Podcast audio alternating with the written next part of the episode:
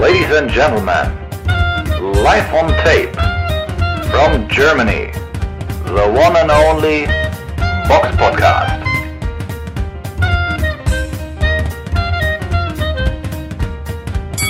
Hallo und herzlich willkommen zum Box Podcast, Ausgabe 315. Es ist der 26.09.2021 und heute mit dabei der Robert.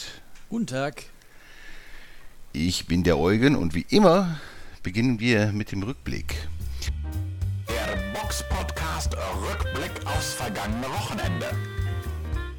Und bevor wir zum eigentlichen Highlight ja, des Wochenendes kommen, äh, gehen wir so ein bisschen chronologisch durch. Und da war eine Veranstaltung am 23. September im schönen Quebec in Kanada. Da hat ja ein bekannter, ein alter Bekannter gekämpft, und zwar Erkan Tepa. Und er hat sich gestellt gegen jemand, der aussieht wie ein Killer und der anscheinend auch so boxt. Also den haben wir schon ein paar Mal erwähnt. Das ist ein zukünftiger, ja, ja, ja, Contender zumindest sein wird. Und zwar Arslanbek Makhmudov. Ein, der Name steht doch schon für Qualität, oder Robert? Ja, alles, was du gerade gesagt hast, kann ich nur unterschreiben. Der sieht aus wie ein Killer, der boxt wie ein Killer und der Name steht schon für Qualität. M Mudov äh, kommt, wenn ich jetzt richtig komme, aus, sehe aus Mostok in Russland. Jetzt muss ich mal kurz bei Google gucken, ob das nicht zufällig irgendwo südlich in Russland liegen könnte. Und ja, Grenze Georgien, also ein Südrusse. Entsprechend, also Kaukasus, ja, kann nur gut sein. Und das ist er auch. Also er hat ähm, Tepa eine Runde lang bearbeitet. Tepa hat ein paar Mal den Ringboden äh, besucht und sein Team und er haben auch dann die richtige Entscheidung nach der ersten Runde getroffen, gesagt, alles klar, reicht, wir machen nicht weiter. Weil ich glaube auch, ich glaube spätestens in der dritten Runde wäre das mit in, einem ganz, ganz, ganz schweren Knockout ge äh, geendet. Man hat schon gesehen, jeder Schlag, der da drin ist, da, da ist eine gewisse Substanz drin und äh, das wäre für, für Tepa nicht gut ausgegangen. Aber ist schon krass, den Tepa derart, äh, der ist ja einfach nur verprügelt worden. Ne? Das ist ja, der ist angerückt als Journeyman. Ich meine, er wusste es wahrscheinlich auch bei dem Gegner, hat sich dementsprechend präsentiert und ja, Herzlich willkommen in der Journeyman-Riege. Er kann Tepa, ja. muss, muss man dann im Grunde sagen. Ja, was, äh, was, ja auch irgendwo ein bisschen schade ist. Ich meine, es hat ja eigentlich eine Verheißung, äh, was heißt verheißungsvoll, aber für deutsche Verhältnisse schon eine äh, vielversprechende vielversprechenden Anfang gehabt. Ich meine, er hat ganz gute Gegner gebo geboxt und noch besiegt. Michael Sprott, Timo Stark etc.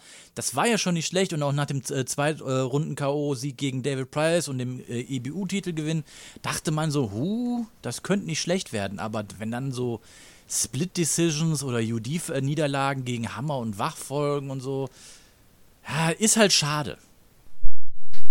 So ist es. Und ansonsten äh, bleibt eigentlich nur zu sagen, dass der, auf der Karte das eigentlich bis auf einen Mann alle Heimboxer gewonnen hat. Der eine Mann hat einen Draw geboxt. Aber alles nicht wirklich, wirklich erwähnenswert. Und äh, ja, zumindest erwähnenswert war am Freitag auch noch eine Veranstaltung im schönen Agron Sportpark im schönen Berlin-Charlottenburg.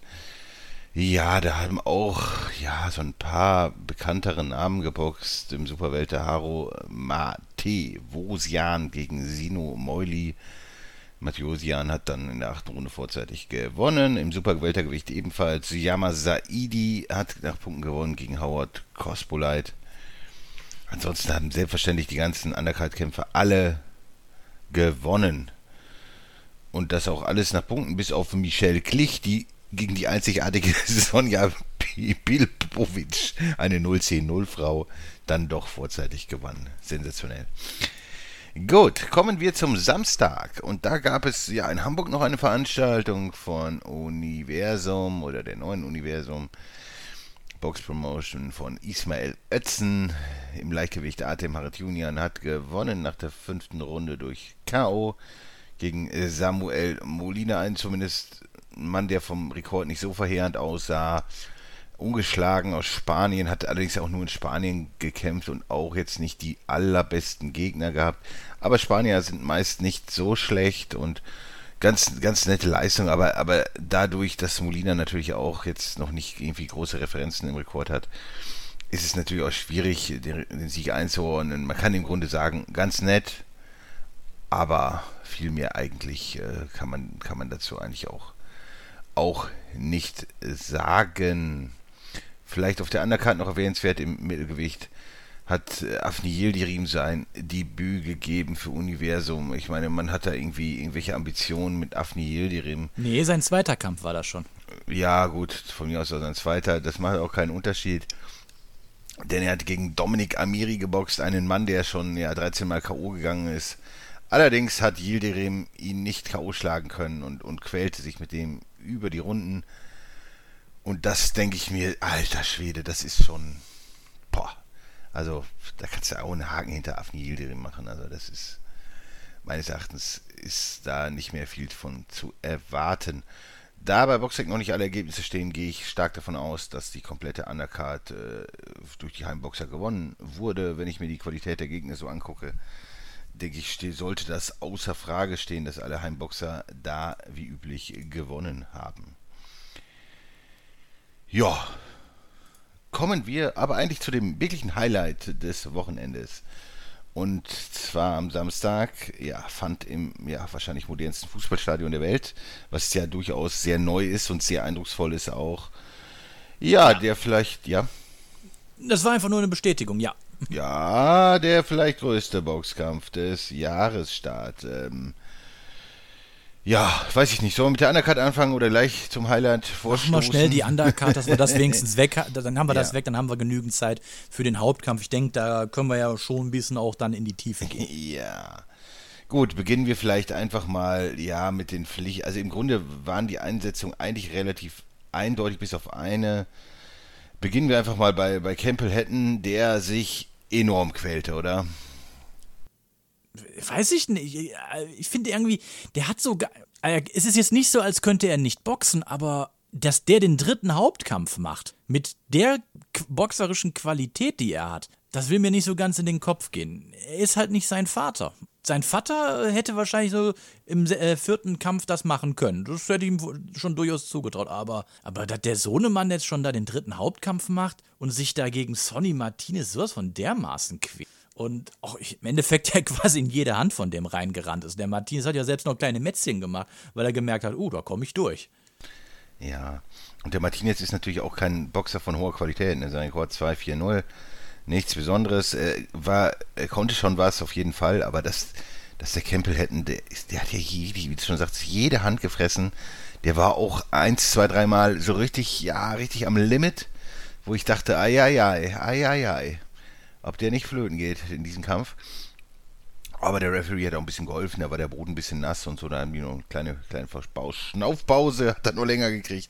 Und so konnte er sich dann irgendwie über die Punkte retten. Hat das Urteil da bekommen, was ich doch recht fragwürdig fand, weil für mich hatte der Martinez den, Kampf klar dominiert und, und, und, die klaren Hände drin und viel, viel mehr Hände drin. Und äh, ja, also das war schon ja, ja, ja, so ein Urteil weil er halt Campbell Hatton ist, hat er das Urteil bekommen, aber nicht unbedingt, weil er der bessere Boxer war in dem Kampf. Ja, aber da, da sollte, trotzdem sollte man sich mal in dem Lager Hatton jetzt wirklich fragen, ist das so eine gute Idee, äh, den schon so eine große Bühne zu geben, vielleicht nicht lieber erstmal so ein bisschen stiller weiter unten auf einer Undercard aufbaut, mit vielleicht nochmal anderen Gegnern, vielleicht auch mal ein bisschen mehr an seiner, überhaupt an der Defensive arbeiten, die ja irgendwie so gar nicht da ist. Weil jetzt jemand schon so ein dritter Hauptkampf im Tottenham Stadium, puh, ich weiß nicht, ob das so gut ist für die Psyche. Nein. Ich denke auch, das ist ja eigentlich das, was wir eigentlich schon seit länger äh, sagen, also seitdem er ins Profigeschäft eingestiegen ist, dass man ihn eigentlich noch auf der Undercard verstecken muss von irgendwelchen kleinen Veranstaltungen, weil das ist nicht sonderlich ansehnlich, klar, der Namen zieht und so, aber, aber die Qualität ist einfach, einfach sehr überschaubar. Ja, aber Vielleicht, der Name zieht, der Name zieht. Ich meine, wir reden hier von England und wir reden hier von Matchroom Boxing.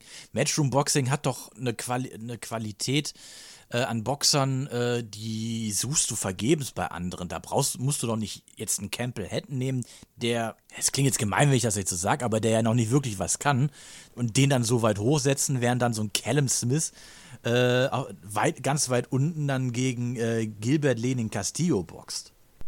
Ja, muss man nicht verstehen, ne? Aber kommen wir mal zum äh, angesprochenen Callum Smith. Der zeigte eine sehr souveräne Leistung gegen äh, Gilbert Lenin Castillo, um den man sich ja vielleicht auch äh, ja, Gedanken machen musste, was die Gesundheit angeht. Aber die Berichte sagen, er ist wieder aus dem Krankenhaus entlassen worden und ihm geht soweit gut. Weil es war schon böse, wie Callum Smith ihn da zerstört hat in der zweiten Runde durch K.O. Und Wohlgemerkt, sein erster, äh, der erste Kampf von Callum Smith im Halbschwergewicht. Ja. Ja, ich meine, er hat ja die Größe, die Voraussetzung hat er ja durchaus. Ne? Und äh, ja, wie viel, was er da reißen kann, auch gegen die starken Russen, wird es wahrscheinlich auch wieder schwierig, aber aber so dahinter ist sicherlich viel möglich. Also Top Ten Potenzial auf jeden Fall hat er, hat er gute. Ja, Smith ist ein guter Boxer, keine Frage. Der hat auch damals das Super, äh, ich, will, ich will immer Super Six sagen, äh, aber die Muhammad Ali Trophy, die hat er schon zurecht gewonnen. Da kann man nichts sagen. So ist es. Ansonsten, ja, hatten wir meine Begriffe auf der Unterkarte ja schon ein Fehlurteil erwähnt. Also für mich hat Sonny Martinez halt gegen Campbell hätten gewonnen. Und vorher war noch der Kampf im, ja, im Weltergewicht. Maxim Prodan verlor durch Split Decision gegen Florian Marku. Florian Marku ist äh, der albanische König, wohnt in England, ist Albaner und hat das Urteil bekommen gegen Maxim Prodan, den ich in dem Kampf, der ein Rumäne ist, äh, der irgendwie in der Ukraine geboren ist und in Italien lebt. Aber für mich hat äh, Prodan den Kampf klar gewonnen. Das haben eigentlich auch alle, alle Beobachter, soweit ich das so sehen konnte, so gesehen, dass äh, ja, Marco den Kampf nicht gewonnen hat. Es war ein sehr schöner Kampf, sehr, sehr ansehnlich, aber mit dem falschen Sieger. Und dann hatte man schon zwei solche Urteile auf der Undercard und das hat mir nicht sonderlich gefallen. Es hat nicht unbedingt für die Erheiterung meiner Stimmung gesorgt, aber die wurde dann später wieder weiter erheitert. Auf jeden Fall kommen wir noch zu dem zweiten Hauptkampf. Das war Lawrence Okoli, der gegen Dilian Prasovic gekämpft hat. Dilian Prasovic, ja, ein ungeschlagener Mann mit aufgeblähten Rekord. Im Grunde, das, was wir gesagt haben, hat im Grunde auch nur gegen verheerende Journeymans vorher geboxt und äh, ja, ist dann eigentlich, hat ein verheerendes Bild abgegeben. Er kam nicht wirklich zum Kämpfen, weiß ich nicht, er sich einfach nur verprügeln lassen hat auch nicht, war einfach vom, vom Skillset, von, von seinem Leistungsvermögen überhaupt nicht imstande, da irgendwie äh, Gegenwehr zu leisten und dass es da um WM ging, ja, erinnerte schon auch so an die ganz düsteren Universumzeiten, wo man auch ähnliche Gegner für WM-Kämpfe verpflichtet hat. Also das war schon, ja, sehr bescheiden, ne? also die, die, die Gegnerauswahl. Ich meine, gut kann er sich da abfeiern lassen, der Coley für den Sieg, aber ja, ist man nicht schlauer nach dem Kampf. Er ne? hat da einen schönen Sieg mehr im Rekord, aber viel mehr war es dann auch nicht. Aber ich denke, jetzt gleich werden wir schlauer sein. Ja, denn Joshua kämpfte noch gegen Usyk. Ja, und erstmal, äh, ja, irgendwann trat dann, was, was, was, 11 Uhr oder so, irgendwie sowas tratte dann, ja, Michael Buffer das Mikro, aber bis der Kampf losging, ging irgendwie noch mal eine halbe Stunde, ne? Das war ja Wahnsinn. Also, das hat sich ganz schön gezogen. Ich vermute mal wahrscheinlich auch, weil der Kampf wahrscheinlich auch international ausgestrahlt wurde, dass man sich dann natürlich, das, das natürlich irgendwie auch ziehen muss, damit das, äh, dass das dann überall auch pünktlich beginnt. Das, das ist ja auch, eigentlich sind ja so K.O.s auf Undercards auch eigentlich mal totales Gift für so eine Planung mein Okoli haut den da in der dritten Runde weg. Wann, und, und das war so, wann war das? 20 Uhr, 22, 15, nee, 22 Uhr. Vor 22 Uhr, meine ich sogar, hat er den noch weggehauen. Und da ist ja dann über anderthalb Stunden erstmal nichts passiert. Ja. Aber das muss man doch eigentlich wissen, wenn man so einen schwachen Gegner äh, holt für, für so einen Kampf. Also. Aber gut, äh, sei es drum. Bier half auf jeden Fall den anwesenden Zuschauern die Zeit zu überbrücken, wie man gesehen hat. Und nette Musik, von daher ging es oder was einigermaßen erträglich. Ja, kommen wir zu dem, zu dem Hauptkampf. Äh, ja, Joshua gegen Usyk, das ist ja für uns sicherlich und für euch sicherlich auch eines der, der Highlight-Kämpfe in diesem Jahr. Und das war schon, also mich hat das schon ziemlich vom, also extrem begeistert, was der Herr Usik da gezeigt hat. Also, also das, auf jeden Fall. Das war schon ziemlich, ziemlich atemberaubend und ich hätte es auch nicht gedacht, dass er das Ding so durchziehen kann über zwölf Runden. Wenn wir den Kampf kurz zusammenfassen können, kann man ja im Grunde sagen, Usik, ja, wie soll ich das beschreiben? Hat irgendwie von Runde 1 irgendwie eine, ein super Distanzgefühl gehabt zu Joshua. Hat ihn echt hart unter Druck gesetzt, hat ihn immer schön ausgekontert. Joshua immer irgendwie seine Einzelschläge versucht. Der hat ja so gut wie gar keine Kombination geschlagen, der Joshua. Das, das, das, hat, das hat mich auch so absolut verwundert. Also, ich. Entschuldigung, dass ich dir jetzt hier gerade in die Parade fahre. Ähm, ähm, ich muss, das habe ich auch selten gehabt, dass ich mich mal beim, wenn ich eine Kampfeinschätzung im Nachgang mache, dass ich mich auch erstmal entschuldigen muss, weil ich habe mal, also ich konnte ja letzte Woche aufgrund von Krankheit nicht äh, mitmachen beim Podcast. Mein Tipp wäre gewesen, TKO Runde 10 durch AJ. Viele unserer Zuhörer haben uns bei Instagram, bei YouTube äh, etc. geschrieben. Viele haben auch auf den Usyk-Sieg da getippt, was im Nachgang ja auch vollkommen richtig war. Ich hatte meine Zweifel bezüglich Usyk ja damals äh, auch schon gehabt, weil Usyk mich gegen äh, mich nicht überzeugt hat gegen Chisora, auch gegen Witherspoon fand ich das jetzt nicht so sonderlich beeindruckend. Aber Usyk scheint halt auch die, äh, auf Usyk scheint anscheinend auch diese dieses Sprichwort zuzutreffen, ein gutes Pferd springt auch nur so hoch, wie es muss. Und bei Joshua hat er gesagt, okay, und jetzt zeige ich mal alles, was ich kann. Ich habe den Kampf mitgepunktet und bis auf Runde 6, wo Joshua in meinen Augen noch deutlich bessere Treffer hatte als Usyk, hat jede Runde Usyk bei mir gewonnen. Wie sah das bei dir aus? Da bin ich, bin ich ziemlich bei dir, ne? Also 4 bis 6 kann man ein bisschen enger sehen.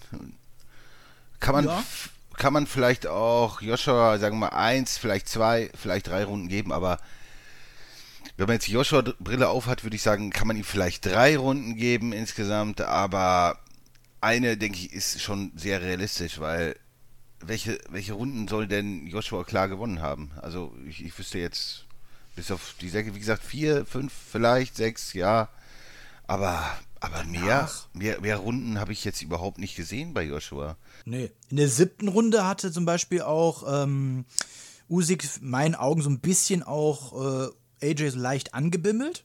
Auch in der zwölften Runde, kurz vor Schluss. Hätte, hätte er ein bisschen mehr Kraft gehabt oder vielleicht die Runde noch eine Minute länger gewesen wäre, hätte ich mir sogar fast schon K.O. vorstellen können. Ja, ja. Gerade, also gerade jetzt, also wir springen jetzt nach dem Kampf, also nach dem Gong, wie der AJ da in die Ecke ging und wie der in der Ecke saß. Also, das war ja krass, ne? Der war ja vollkommen fertig. Und ich glaube, wenn der, wenn der Usyk wirklich realisiert hätte, vielleicht, wie, wie kaputt der Joshua wäre, hätte er ihn vielleicht auch noch finishen können, weil der war ja, der war ja stehen K.O. so in der 12. Mhm. Das war, war Wahnsinn. Aber wenn wir jetzt nochmal davor hingehen, ich habe so leichte Befürchtungen gehabt in Runde ja auch so 4, 5, 6, so diesen Zeitraum, dass äh, die Physis von Joshua, die ja halt schon enorm ist, dass, dass die irgendwann ja so übergreifen könnte. Und, und da dachte ich so 4, 5, 6, ah, geht das zwölf Runden wirklich gut?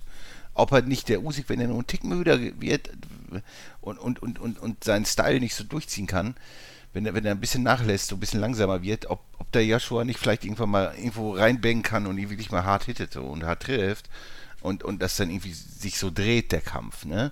Also das, dieses Gefühl hatte ich so in den mittleren Runden, dass das vielleicht kommen könnte. Aber, Aber es tat's nicht. Genau, das Ding ist halt, der Usyk ist nicht wirklich langsamer geworden. Also schon langsamer natürlich, aber, aber jetzt nicht über Gebühr, so dass, ne, dass er jetzt so überpaced hätte oder so und nicht mehr konnte. Und der, also dass, dass er das so durchgezogen hat, halt immer so in der extremst unangenehmen Distanz für Joshua geblieben ist und auch das, das wahnsinnig stark hat, wie er es gemacht hat. Also ich fand das enorm eindrucksvoll. Und wir haben ja immer gesagt, dass Usyk ja sicherlich einer, einer der besten Boxer so auf diesem Planeten ist, aber dass er das so durchzieht gegen jemand, der ihm ja schon körperlich doch schon sehr überlegen ist, das ist schon sehr, sehr eindrucksvoll. Und das hätte ich so auch, auch nicht gedacht. Ich hätte ja auch auf, auf Joshua Sieg getippt. Einfach aufgrund der Tatsache, dass ich äh, auch geglaubt habe, dass selbst wenn nach es nach Punkten irgendwie eng wird, dass Joshua auf jeden Fall das Ding bekommt. Was ja auch, wenn man das Urteil so sieht, mit 113, 115, 112, 116, ja, 117, 112 kann man, äh, 111, 117 kann man vielleicht noch vertreten, aber, aber wenn man sich so, ich, man hat ja noch das Gefühl, oder ich zumindest von, von den Undercard-Kämpfen, dass das so, ja, dass da vielleicht auch fragwürdige Dinge passieren können. Und aber, aber wie er die Runden dann geholt hat und so und, und, und wie Joshua dann hing in den Ring sein, so ist sofort in die Ecke gegangen, war total tot Und, und da denke ich mir schon, das kannst du Joshua eigentlich nicht geben, das Urteil, weil so sieht kein, kein Gewinner aus. Das kann man nicht machen. Und das ist insgesamt Wahnsinn, Wahnsinnsleistung von Usyk. Mir hat er extremst gut gefallen, auch mit seinem Bärtchen und so. Das sah richtig oldschool aus. Wie so ein Typ, der irgendwo, keine Ahnung, gerade vom Bau kommt oder den Ring. Also richtig so wie früher, so mit, mit Schnubber. Also das hat mir schon sehr gut gefallen, wie der aussah. Ja, der Pornoschnörres, der, der, der, der, hat schon einen eigenen Titel äh, verdient. auf jeden Fall, auf jeden Fall. Ich mache ja immer Späßchen vor Kämpfen, da sage ich immer, der, eigentlich der mit dem schöneren Bart mehr Tattoos oder schönere Hose gewinnt er, aber das ist, ja, heute ist es halt passiert wieder, ne? Die alte Regel stimmt halt. Und ja, also Wahnsinn, Wahnsinnsleistung von Usyk. Also das ist, das ist irre und er ist jetzt einfach, ja, aktuell muss man sagen, er ist der König des Schwergewichts, weil, weil den Joshua derart, er hat ihn, ich will nicht sagen fast lächerlich gemacht, aber, aber ihn derart zu deklassieren, das ist schon Unfassbar. Er hat ihn lächerlich gemacht, weil ja. du hast ja gesehen, im Ende, wir reden jetzt so, als könnte Joshua nichts. Das ist ja nicht der Fall. Joshua ist ein sehr ausgeglichener Boxer. Er hat sehr gute Schlagkraft. Er ist technisch gut. Er kann Uppercuts. Er kann gute Hände schlagen. Also, es ist ja jetzt nicht so, als wäre er Deontay Wilder, der eigentlich nur das eine Ding im Repertoire hat. Und das ist diese mega, äh, die mega Schlagkraft. Joshua hat ja nur so viel mehr zu bieten. Ähm, es ist ja jetzt wirklich nicht so, als wäre er nur deswegen Weltmeister gewesen. Aber was, was ich halt so krass fand, und das, ich habe da noch mal im Nachgang so ein bisschen drüber nachgedacht. Man kann jetzt natürlich immer so ein bisschen drauf, äh, viele, also die Fehler überall suchen. So die, den Einmarsch von ihm, ja Gott, bisschen Show, war jetzt nichts Besonderes. Aber ich glaube, was ein Problem bei Joshua ist, ist es die Psyche. Weil, erinnere dich mal an die Kämpfe von ihm bis zu der Niederlage gegen Ruiz, wo er dann äh, vorzeitig verloren hat der ist in den Ring gekommen und der hat direkt quasi klar gemacht, ich bin hier der King, ich hab das Sagen. Der ist in Bomben reingerannt von Wladimir Klitschko, wo sonst keiner aufgestanden wäre. So, und als er dann gegen den Ruiz K.O. gegangen ist, durch, weil wahrscheinlich, weil er nicht psychisch nicht ganz da war, weil erster Kampf England, dann direkt Madison Square Garden, weiß der Geier was. So, seit der Niederlage war der in meinen Augen auch nie wieder der Alte. Auf der, der Rückkampf gegen Ruiz, das war im Endeffekt drumrum rumrennen, lange Hände, Hände, peng, peng, peng, aber nicht den K.O. suchen. Ein sicherer, sicherer, sicherer Punktsieg. Nicht verletzt werden. Mehr gegen einen, nicht. Gegen einen Mann, der wahrscheinlich auch nicht ansatzweise in der Verfassung war, vom, wie, vom, wie beim ersten Kampf. Ne? Das? So, dann erinnere dich an den Kampf gegen Pulev. Wladimir Klitschko hat, hat Pulev in fünf, Minu äh, fünf Runden ja, zerschlagen, kann man einfach sagen. Da sind Bomben eingeschlagen. Der hat den vermöbelt. Also das, das war, puh, das, das war eine einseitige Schlacht, während ein, äh, Joshua neun Runden mit einem deutlich älteren und verbrauchteren Pulev gegangen ist und ein Pulev den auch teilweise getroffen und ein Joshua dann auch mal hier und da zurückgezuckt ist. Ich habe da irgendwie das Gefühl, dass der durch diese Niederlage nie, mental einfach nicht mehr der Alte ist. Das gleiche war ja damals auch, erinnere dich an, an David Price. Den haben sie ja auch alle in den Himmel gelobt und denken, oh, das könnte der, der Nachfolger von Klitschko werden. Der ist ja auch durch alles durchgerannt. Aber kaum hatte der die Niederlage gegen Thompson gehabt, war, da, war das weg. Kaum wurde der getroffen, fing der an zu wackeln. Der ist von Leuten getroffen worden, die deutlich schlechter waren als die Gegnerschaft, die er vorher hatte, und er fing auf einmal an zu wackeln, weil die Psyche nicht mitgemacht hat. Ja. Das, das, das kann schon so sein. Ich weiß, also das ist natürlich schwer zu sagen. Ist nur eine Vermutung. Ist, halt, ist, nur so ein Eindruck, den man hat, ne? Aber den kann man, der ist nicht unberechtigt so, ne? Und also das, das fand ich auch alles ein bisschen, bisschen erschreckend. Und ich in den mittleren Runden, ich weiß nicht, wenn er da hätte vielleicht mehr aufs Gaspedal treten können, müssen, sollen, weiß ich nicht, ob Usyk ihn dann nicht vielleicht früher zerstört hätte, ne? Weil dann ist der Tank natürlich auch schnell leer, weil er war irgendwie gar nicht in der Lage, Usyk zu treffen, so richtig hart. Das, also das, das fand ich enorm beeindruckend. Wobei die Cuts jetzt natürlich schon äh, auf der Seite von AJ waren. Also er hatte ja nur diese Schwellung am Auge gehabt, während Usyk ja schon teilweise heftige Platzwunden hatte. Ja, ja, ja. Ja, ist ja auch nicht so, dass Joshua gar nicht geschlagen hätte. Er hat schon viel geschlagen auch, ne? Und das, aber, aber so, die eindrucksvollen Treffer waren eigentlich allesamt bei, bei Usyk und er hat einfach das, das wahnsinnig clever und smart gemacht. Also, das war schon, schon beeindruckend. Er erinnert mich so ein bisschen an den Kampf gegen Gassiev, der auch sehr groß ist. Den hat er auch ähnlich ausgeboxt. Und äh, ist ja auch ein Mann, den man auf jeden Fall im Schwergewicht auch auf Radar haben muss. Ähm, aber das, das war auch schon sehr eindrucksvoll. Und das, der ja vielleicht so ein bisschen mit Joshua zu vergleichen ist, aber nicht so. Von der Physis natürlich auch nicht so enorm stark ist wie Joshua. Und äh, dass er das so durchgehalten hat, das ist, irre, irre, irre. Und ich fand das auch irgendwie bewegend, den dann da so ein bisschen so weinen zu sehen und so. Das ist schon. Ich, ich gönn's Usik von, von Herzen so. Das ist irgendwie, was ich ein netter Kerl. Ja, das war, aber das, das war wirklich gestern eine Meisterklasse gewesen. Da war jemand, der sein Fach einfach beherrscht. Und das war wirklich eine, eine Demonstration des Könnens. Da war, da war ich auch schwer begeistert. Aber was heißt das denn jetzt eigentlich für uns? Jetzt im Ende in der Berichterstattung, auch wo Bernd Bönte mit in der, äh, als Kommentator dabei war, muss ich sagen, das sollten die bei The Zone öfters machen. Das hat mir sehr gut gefallen. Ja, Bönte, wieder extra klasse, ne? Also Bönte der war wirklich ja super. Ein Traum. Der war ja schon in den 90ern, also ich weiß nicht, wie lange ihr Kickboxen guckt, aber in den 90ern war der ja schon Sky-Moderator, bevor er Klitschko-Manager wurde. Und damals das war, noch Premiere. Äh, ja, oder damals Premiere. Und das war, finde ich, auch so ja, die besten Performance von, von deutschen Übertragungen, also so was, von der Kommentatorenleistung, fand ich Bönte einfach war wahnsinnig stark. Auch wenn ihr euch mal so Kämpfe aus den 90ern anguckt, aus der Zeit von Premiere.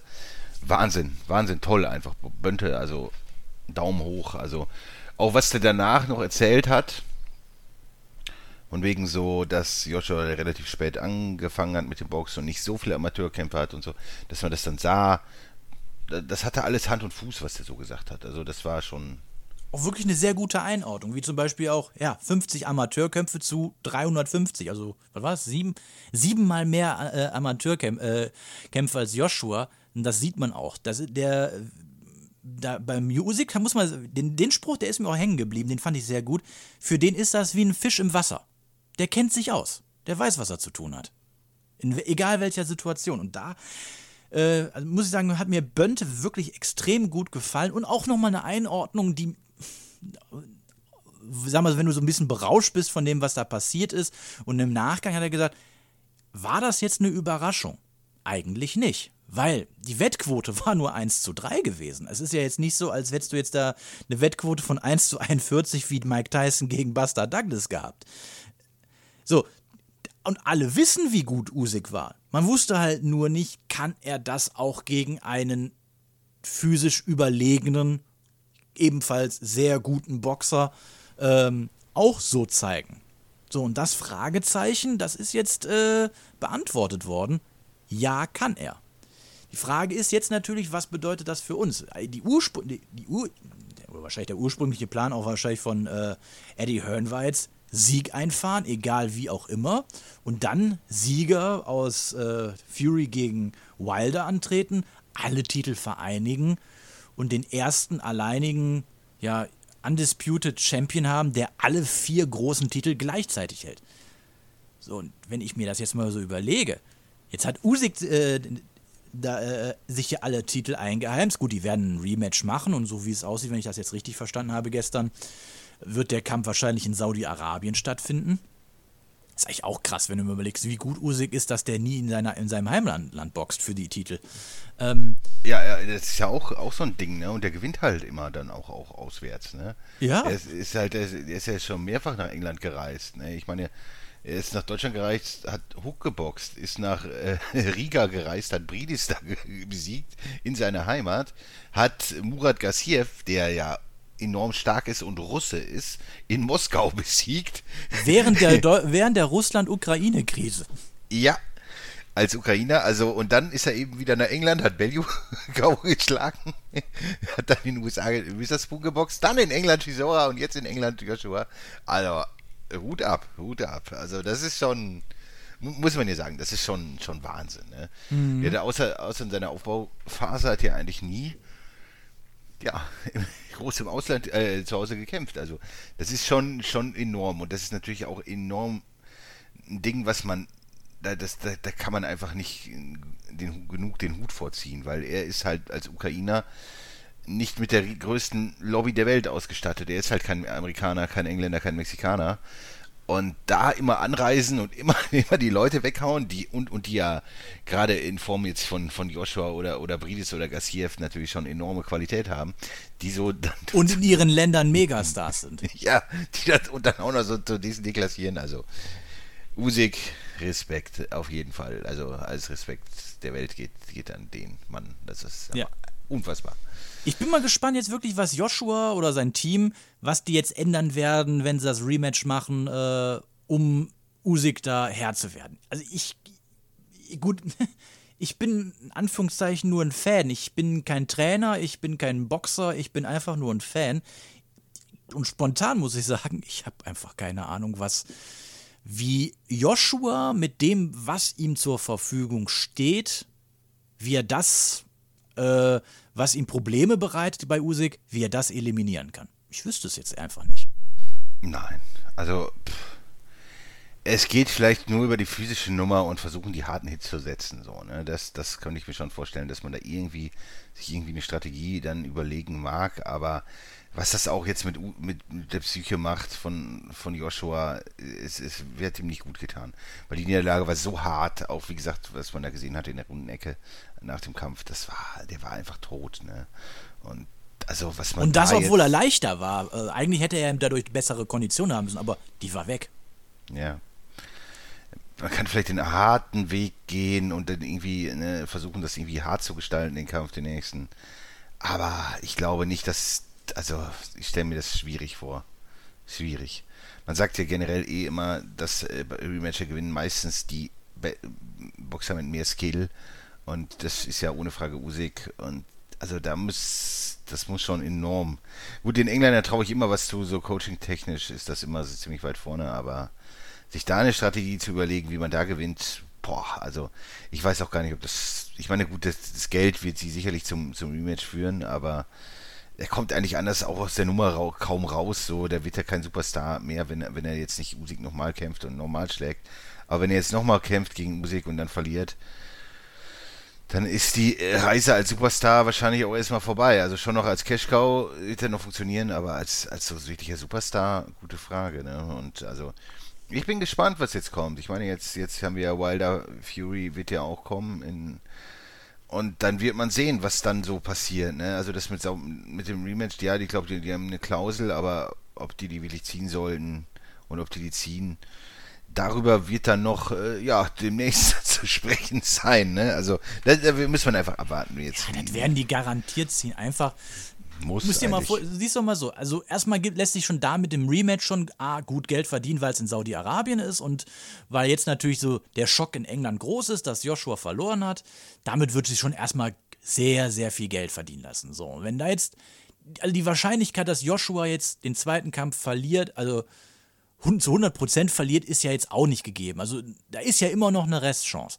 Und wenn der das, wenn der das in irgendeiner Form schaffen sollte, ihn zu besiegen, so, und dann hast du immer noch den Vereinigungskampf und dann kannst du immer noch mal Geld machen. Also das heißt, so oder so wird sich eine Menge, Menge, Menge Geld verdienen lassen. Selbst wenn jetzt Usyk gegen Fury gewinnt, äh, äh, geboxt, sage ich jetzt mal. Ich gehe mal davon aus, dass Fury jetzt wieder gewinnt. Sage ich jetzt einfach mal. Selbst wenn Fury dann noch sagt, so, jetzt habe ich alle Titel, Joshua, komm, wie sieht's aus? Wir machen, was ich, du kriegst 10%, ich den Rest, hier hast du deine Chance. Was meinst du, wie sich das auch noch verkaufen lässt? In Amerika? Absolut, Äh, gerade in England. Ne? Ja, eben, also da, da ist immer noch ganz viel Geld am Horizont. Ja. In welcher Konstellation auch immer das dann abgeerntet wird, aber das da, äh, da wird noch einiges kommen. Und ja, also Usyk absolut begeistern. Und Rematch von mir aus. Also ich, ich würde mich darauf freuen. Warum denn nicht? Eben. Hat- Was gut das hat- war, kann man auch noch mal ruhig ein zweites Mal machen. Ja. Und solche Highlight-Kämpfe haben ja auch immer, so weiß ich nicht, wenn man so sich so äh, Boxen kommt immer seltener im Mainstream an, aber auch so dieser Kampf, wenn man jetzt so die ganzen Twitter und, und Instagram-Kommentare und so von irgendwelchen Promis gesehen hat, ist auf jeden Fall immer irgendwie wieder im Mainstream, wenn wirklich so ein wirklich großer Boxkampf ist und es hatte irgendwie, es hat mir sehr viel, sehr, sehr viel Freude gemacht und war so ein bisschen wie so ein Gefühl von, von früher wieder da, was den Boxsport angeht. Also es war schon echt groß und war, hat schon sehr viel Freude gemacht. War groß, war gut und war auch gut für den Sport. Es ist, es ist vor allem der, der verdiente Gewinner hat gewonnen. Ja. Das Ja. muss man dazu sagen. Wobei im Endeffekt war's, war das eigentlich so ein Boxkampf? War das eigentlich ein Boxkampf? Weil irgendwie fand, Usyk hat mich auch immer so ein bisschen an so, so einen grünen Kobold erinnert, der um Joshua so mit so einem Stock rum, äh, rumtanzt und den immer so in der Seite sticht. Komm, treff mich, treff mich, komm schon, komm schon, triff mich nicht, triff mich, triff mich, triff mich. Ja, ja, der war ausgeskillt. Also das war fürchterlich gut einfach nur. Gut, ich denke, dann haben wir aber auch wirklich alles dazu gesagt, oder? So ist es. Dann, ja, kommen wir zu der Vorschau. Die Box Podcast Vorschau auf kommende Kämpfe. Und ja, da ist zumindest nächstes Wochenende boxtechnisch natürlich jetzt, ich meine, da, da irgendwie mitzuhalten ist natürlich auch fast unmöglich. Aber äh, wir erwähnen zumindest ein paar Veranstaltungen und zwar am Freitag, den 1. Oktober in der Allianz Cloud in Mailand, in Italien, auf Dazon zu sehen. Francesco Patera im Gleichgewicht gegen Davis Boschiro. Da geht es um die einzigartige Möglichkeit, den vakanten WBO Intercontinental-Titel äh, zu erringen. Aber das sollte eigentlich Patera schon der deutliche Favorit sein. Ja, ansonsten im, im Supermittelgewicht Daniele Scardina kämpft gegen Jürgen Doberstein. Scardina sollte eigentlich da auch keine größeren Probleme haben. Oder geht es auch um den WBO Interconti-Titel? Auf jeden Fall wird es auf, es wird auf jeden Fall übertragen auf The Zone, deswegen haben wir es mal erwähnt. Genau, das, ja, und, und die Undercard ist eigentlich auch nur mit Leuten bestückt. Also das, das äh, werden, da werden alle Heimkämpfer gewinnen, aller Voraussicht nach. Ansonsten ist sicherlich am Samstag noch ein Event in der schönen Wembley Arena, ebenfalls in London. Äh, ja, nicht ganz so groß, aber es ist auf jeden Fall ja ein Event, was wir erwähnen wollen, gerade weil Chris Eubank ja eigentlich auch immer schon sehr ansehnlich ist und er kämpft gegen einen deutschen namens Sven Elbier, den wir natürlich auch schon ein paar Mal erwähnt haben. Aber auch da sollten die Rollen sehr klar verteilt sein und ich denke nicht, dass, dass Eubank große Probleme mit Elbier haben wird. Ich glaube, weil Eubank ja einfach schon sehr physisch ist, sehr dominant auftritt und wenn er dann auf Gegner trifft, die jetzt nicht so ein großes Skillset haben, dann, dann, dann sollte er es eigentlich vorzeitig machen. Das wird leider allerdings nicht auf The Zone übertragen. Genau, aber ihr werdet sicherlich irgendwelche Quellen finden, wenn man ein bisschen, ein bisschen surft. Irgendwo wird man einen Stream finden. Dann, ja, im Weltergewicht noch David Avensian gegen Liam Taylor um den IBU-Titel. Das könnte ein, ja, doch so spannendes, äh, enges Gefecht werden. Schauen wir mal. Ansonsten, ja, auf der Card, ja, muss man sich angucken, aber es ist auch jetzt nichts, wo man jetzt unbedingt ja mit der Zunge schneidet. Kein paar, paar ungeschlagene Prospects, die man sich natürlich angucken kann, aber ja, die Gegnerschaft natürlich dann auch überschaubar. Schauen wir mal. Also mal gucken, was, was da so passiert. Gut, kommen wir zu den Fragen. stellen Fragen und wir beantworten sie. Und da hat Sporks auf YouTube gefragt: Moin, wer ist oder war für euch die beste Boxerin? Ha, gute Frage. Haben wir da nicht schon mal so eine Frage schon mal gehabt? Das Meins ist eine- schon, oder? Das ist eine gute Frage. Aber Stand jetzt, also aktuell würde ich sagen, Katie Taylor. Man kann, viele würden jetzt auch noch sagen Clarissa Shields, wobei die ja jetzt auch noch mit einem Bein schon beim MMA ist, aber Katie Taylor boxt einfach in einer Klasse, wo mehr Boxerinnen mit höherer Qualität sind als wie jetzt Mittel, Supermittel und so. Deswegen würde ich Stand jetzt Katie Taylor sagen, zumal sie sich natürlich auch bei Kämpfen, die jetzt nicht so eindeutig für sie ausgefallen sind oder Fragen waren, wie jetzt zum Beispiel gegen Delphine Person, auch ohne Probleme einem Rematch stellt. Von daher würde ich Stand jetzt sagen, Katie Taylor. Ja, wenn man vielleicht noch so in die Vergangenheit geht, vielleicht noch irgendwie Holy Home oder so. Die ja auch im MMA, MMA ist.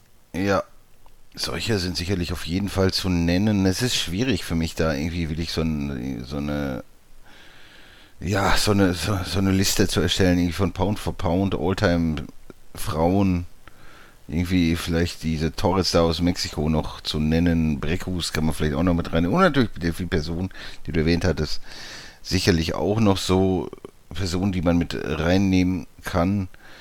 Aber ich denke Wie auch. hieß denn so. noch mal, wie hieß denn nochmal diese Belgierin oder Französin, gegen äh, die äh, eigentlich auch Christine Hammer K.O. geschlagen hat? Oder wie hieß die nochmal? Oh, gute Frage. Gute Frage, gute Frage. Vielleicht Leila Ali hat mir auch damals sehr gut gefallen. Boxerisch. Aber es ist, es ist schwierig, schwierig zu sagen, wer, wer da wirklich so die, die Königin ist, ne? Ach, An, Ansof, Ann-Sophie Matisse, die fand ich auch immer gut. Die hatte vor allem für eine Frau eine ziemlich hohe Schlagkraft gehabt. Ja, ja. Ja, sicherlich auch eindrucksvoll. Ja. Katie Taylor hat sicherlich schon in einem oder anderen sehr, sehr engen Kampf gemacht, aber ja, ist auch halt schon eindrucksvoll. Aber so tue ich mich schwer. Ich glaube, die beste Pound-for-Pound-Kämpferin, die werden wir noch sehen. Das ist Boxen halt tendenziell immer mehr Frauen und die Qualität im Frauenboxen, finde ich, steigt auch in der Spitze schon an. Und ich denke, dass wir die beste noch gar nicht gesehen haben. Also ich glaube, da wird noch, auch jetzt dadurch, dass es olympisch geworden ist und die Förderungen ähm, besser geworden sind, glaube ich, dass die Qualität im Frauenboxen auch noch zunimmt und es, ja, gerade bei Olympiade gab es natürlich dann auch sicherlich einige Damen, die demnächst da ja noch in Erscheinung treten werden, die halt auch boxerisch, ja, die halt schon wirklich, ich will sagen, es sieht fast aus wie, wie wenn Män Männer boxen, aber die halt auch schon sehr, sehr eindrucksvoll auftreten und ich glaube, die beste Alltime äh, sehen wir sicher noch. So bei den Männern hast du ja immer, Frauenboxen ist ja halt noch nicht so lange so groß und ich glaube, dadurch es wächst, wird die Pound for Pound Königin, die wird erst noch kommen in Zukunft. Du hast natürlich mal hier und da immer mal wie so ein paar Kämpfe, äh, die so ein bisschen einem äh, aufgrund außergewöhnlicher Ereignisse einem so in Erinnerung bleiben. Erinnerst du dich zum Beispiel an den Kampf Anne Wolf gegen Wanda Ward? Wanda Ward ist ja auch so eine Boxerin, die weit, weit über 1,90 war und dann von Anne Wolf, einer klei deutlich kleineren Boxerin, so richtig kalt ausgenockt worden ist. Glaub, Die war auch richtig, richtig böse, Anne Wolf, auf jeden Fall. äh, das Ding ging ja auch oft als Meme rum. Ich glaube, das war sogar ein Erstrunden-K.O., wenn ich mich richtig erinnere. Und äh, wenn du Knockout, Frauen, schwer, äh, Frauenboxen oder so eingibst, da, da, da taucht der immer auch auf. Weil Frauen ja auch von der Physis, allein wenn man sich vorstellt, äh, mit Boxhandschuh ist gar nicht so einfach. Also es ist wirklich hart, jemanden wirklich auszunocken, weil der, der dämpft natürlich schon enorm was von der Schlagwirkung weg. Ne? Also das ist halt so im, im UFC oder so, ist es halt schon anders, wenn die Faust so ziemlich ungedämpft, also auch mit den kleinen Handschuhen einschlägt oder so, mit so einem riesen Boxhandschuh. Ne? Das, die Kraft wird verteilt, die, die Hits sind nicht so ganz so krass und wenn da Frauen, andere Frauen ausnocken, das ist sehr, sehr selten, gerade wenn, wenn das zwei äh, starke Kämpferinnen sind, dass es da Knockouts gibt und das ist dann immer sehr, sehr eindrucksvoll. Also ja, aber ich, ich tue mich das schwer, die, die äh, Pound for Pound Königin äh, wirklich zu küren. Ja. Schwer zu sagen. Gut. Das wäre es dann auch mit den Fragen. Also wenn ihr sonst Fragen habt oder so, stellt sie uns. Äh, wir beantworten fast alles.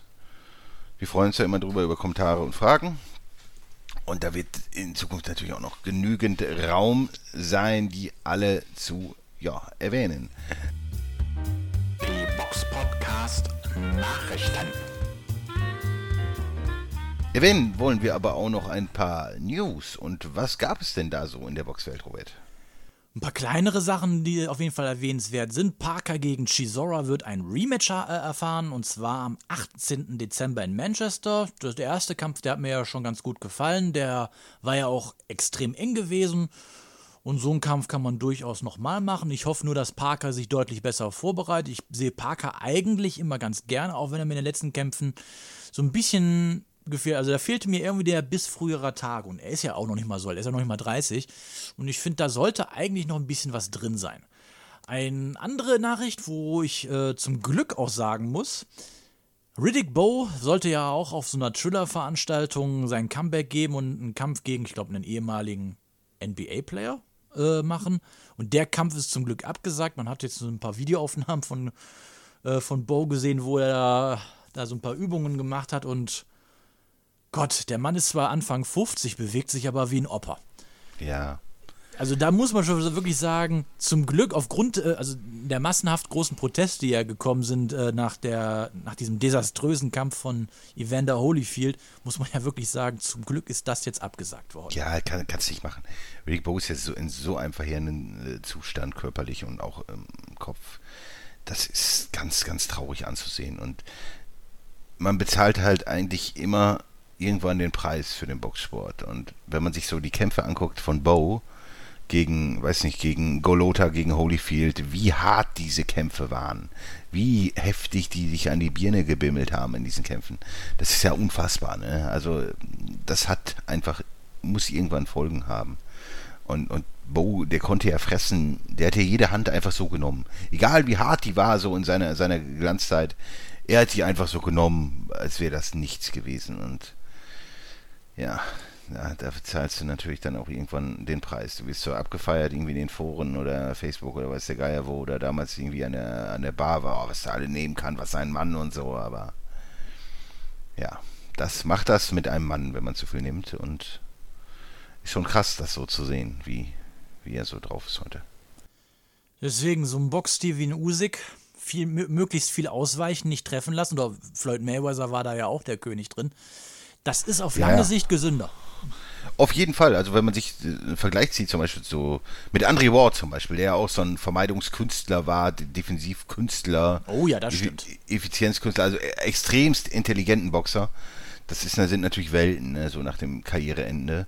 Und das ist, ist einfach, auch wenn Riddick Bowe sicherlich auch so ganz weit vorne ist, so vom Skill und, und wie gesagt, für mich natürlich ein, ein, vielleicht der Pound for Pound stärkste Schwergewichtler am, am, am, an seinem besten Tag so.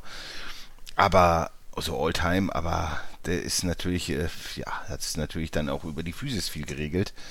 Und das haben halt so, so extreme Skiller wie, wie Floyd oder, oder Ward oder so, die, die haben es halt anders gelöst. Und das ist eigentlich auch die smarteste Art, äh, Kämpfe zu gewinnen. Und das sind für mich auch immer die, die aller, aller, äh, ja, die, weiß nicht, die größten, aber das ist, um, viele hassen so Typen wie Andre Ward, aber um so ein Boxer zu werden, da gehört schon verdammt viel zu. Und das sind wirklich die, auch für den vielleicht für die meisten nicht die Könige, aber für mich sind das so die, die Götter so, ne? Also das sind so, weiß ich nicht. Ich mag Ein ehemaliger König, den wir vielleicht noch erwähnen sollten, ist Manny Pacquiao. Der hat jetzt, so wie es aussieht, hört jetzt wirklich auch auf. Ich meine, mit 42, pff, da haben manche schon die großen Geldsorgen und fangen wieder mit dem Boxen an. Er hört erst schon erst mit 42 auf. Ich würde aber auch sagen, jetzt ist aber auch wirklich Schluss, oder? also ich habe ihm natürlich, äh, Karriere war natürlich ein Traum, ne? vielleicht gehen wir irgendwann nochmal genau auf seine Karriere ein, aber das ist schon, schon eine Wahnsinnskarriere und ja, mal gucken, er strebt ja anscheinend das Amt des Präsidenten auf den Philippinen an. Und ja, mal gucken, ob er das schafft. Also er ist natürlich, wie soll ich sagen, er hat sicherlich einige Ansichten, sehr homophob und so, die jetzt die sehr speziell sind, sagen wir mal so. Aber der ist halt in seinem Land ein König und wie du eben sagtest, und möglicherweise wird Manny Pacquiao ja demnächst der Präsident der Philippinen sein. Ja, aber einen Autokraten wie Duterte, ich weiß nicht, ob man da so mal, ob man das auf, auf legale Art und Weise schafft, gegen den in der Wahl zu gewinnen. Aber gut. Vielleicht hat er ja einen Unfall. oder, oder weiß man nicht. Ja, es wäre, wäre ja schade, wenn diese Bremsleitungen nicht funktionieren würden. ja, ja, ja, ja, ja. Dieses Boot untergegangen ist oder der Aufzug ist abgestürzt. Hoi, hoi, hoi. ja, wer weiß. Was war denn da los? Hm, das ist ja seltsam. Wir werden es wohl nie rausfinden. Nein, nein, man wird sehen. Also es ist auf jeden Fall interessant. Es wird interessant bleiben um Manny Pacquiao, was da jetzt so, so passiert ja. Aber die Karriere ist natürlich äh, über jeden Zweifel erhaben. Ne? In seiner, in seiner Glanzzeit ein, ein Traum von einem Boxer. Ne? Das ist, ist natürlich ja, wundervoll anzusehen und er hat uns, keine Ahnung, er hat mir er, im Grunde die letzten 20 Jahre hat er irgendwie so den, den Boxweg begleitet und ja, weiß ich nicht, hat mir einige schlaflose Nächte gekostet, der Mann. Ne? Also, also, Gekostet oder spendiert? Spendiert, kann man, kann man sagen, weil es war, ist einfach eine Legende. Ne? Und wenn man so seine Karriere sieht, mit welchen Leuten er einfach im Ring stand ne? und mit wie viel hochwertigen Gegnern, das, das sucht fast schon seinesgleichen. Ne? Also der hat ja nur, also er hat so viele starke Leute geboxt aus, aus unterschiedlichen Ehren quasi oder Äras. Das ist äh, Wahnsinn, einfach nur Wahnsinn. Ist auf jeden Fall ein, ein ja, Oldtime Great, ne? Keine Frage. So ist das. Und ihr, liebe Zuschauer, seid auch Oldtime Greats, wenn ihr uns bis jetzt hier zugehört habt. Ja, wenn ihr wollt, könnt ihr uns natürlich noch gerne abonnieren auf YouTube. Das bringt uns immer viel. Das würde uns sehr freuen, wenn ihr das tun würdet. Denn ja, das, das hilft uns immer sehr. Ansonsten liked uns, teilt uns, äh, empfiehlt uns weiter und stellt uns Fragen oder meckert oder was auch immer ihr tun wollt. Äh, tut das. Auf jeden Fall freuen wir uns da über jegliche Resonanz. Und ja, gibt es sonst noch irgendwas zu sagen? Von mir aus nicht. Gut, dann war es das äh, diesmal mit äh, der Folge. Und wir hören uns dann ja, nächstes Wochenende wieder, liebe Hörer. Ansonsten euch noch ein schönes Wochenende. Und ah, geht wählen, geht wählen. Ja, oder wenn Sie es hören, waren Sie wahrscheinlich schon wählen. Nicht? Das stimmt wahrscheinlich. Oder sagen, sagen wir, wir hoffen, dass Sie wählen waren oder dass Sie wählen wart. Äh, ja, das Ergebnis wird wahrscheinlich eng sein und unklar und weiß der Geier was. Egal. Aber wir sind ja kein Politik-Podcast. Darüber reden wir vielleicht irgendwann mal. Wer weiß das schon. da gibt es deutlich, also Leute, die das deutlich besser können als wir. Aber auch wir können das. Ne? Ihr könnt das bestimmt auch.